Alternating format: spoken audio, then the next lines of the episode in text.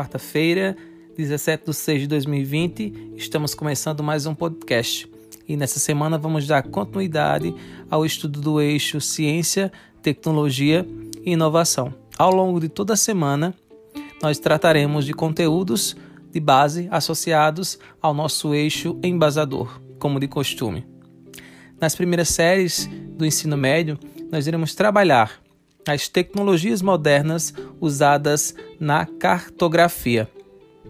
Vamos estudar o SIG, que é uma importante ferramenta para o estudo do espaço natural e geográfico. Os sistemas de informação geográficas, conhecidos por SIG, são equipamentos e meios tecnológicos para se estudar o espaço terrestre. Eles são muito utilizados por pesquisadores, por empresas, ONGs, governos, serviços de inteligência também, entre outros. Então, os SIGs resultam da combinação entre três tipos de tecnologias distintas: o sensoriamento remoto, o GPS e o geoprocessamento. Falei, falarei brevemente sobre os três tipos aqui de SIGs. O sensoriamento remoto ele vai consistir na utilização de ferramentas como satélites, por exemplo, e radares para a captação de informações e de imagens da superfície terrestre.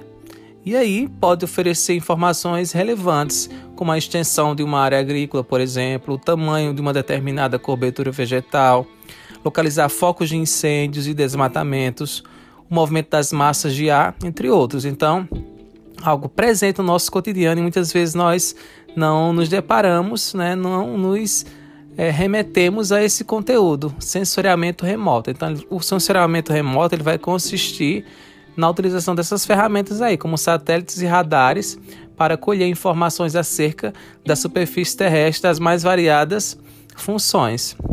Além, claro, do uso de satélites, o sensoriamento remoto pode funcionar através do uso de fotografias aéreas, o que também é chamado aí de aerofotogrametria.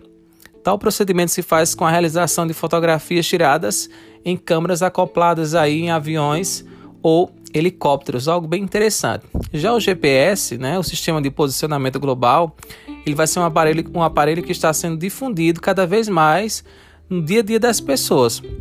Né, apoiando aí com a, a cobertura de dezenas de satélites, o GPS ele pode emitir informações de qualquer local do mundo, a partir das coordenadas geográficas além de informar, claro, as posições de latitude e longitude.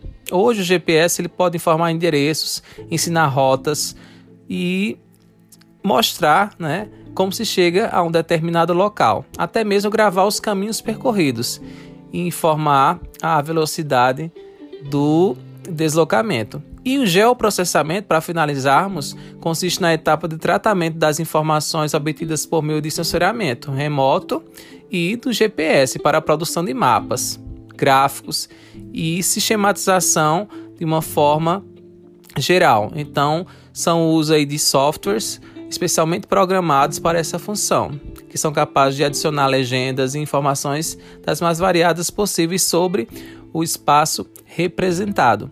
E a gente pode citar agora né, o Google Earth, que é disponibilizado tanto em software quanto por meio de acesso à internet, algo que nós trabalharemos também nessa semana. Nas segundas séries, nós vamos trabalhar os tipos de indústria e nas terceiras séries, nós vamos trabalhar os modelos de produção industrial. Né? Então, que são técnicas utilizadas no sistema Fabril para melhor produzir é, ou conduzir as operações realizadas em sua linha de montagem. Né? Então, ao longo do tempo, houve diferentes modelos de produção industrial, certo? Demarcando aí as diferentes estratégias de linhas fabris, ok?